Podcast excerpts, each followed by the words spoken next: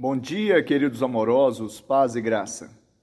Antes, ele dá maior graça pelo que diz: Deus resiste aos soberbos, mas dá graça aos humildes. Tiago 4, 6. Todos nós, quando nos opomos à vontade de Deus, nos tornamos orgulhosos.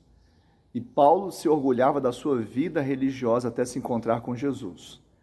Porém, ele deixou de se opor a Deus, de perseguir os cristãos, quando ele aprendeu que o caminho da ruína é pavimentado pelo orgulho. Quando ele aprendeu da humildade de Cristo, quando ele aprendeu que a chave da humildade é receber a graça de Deus.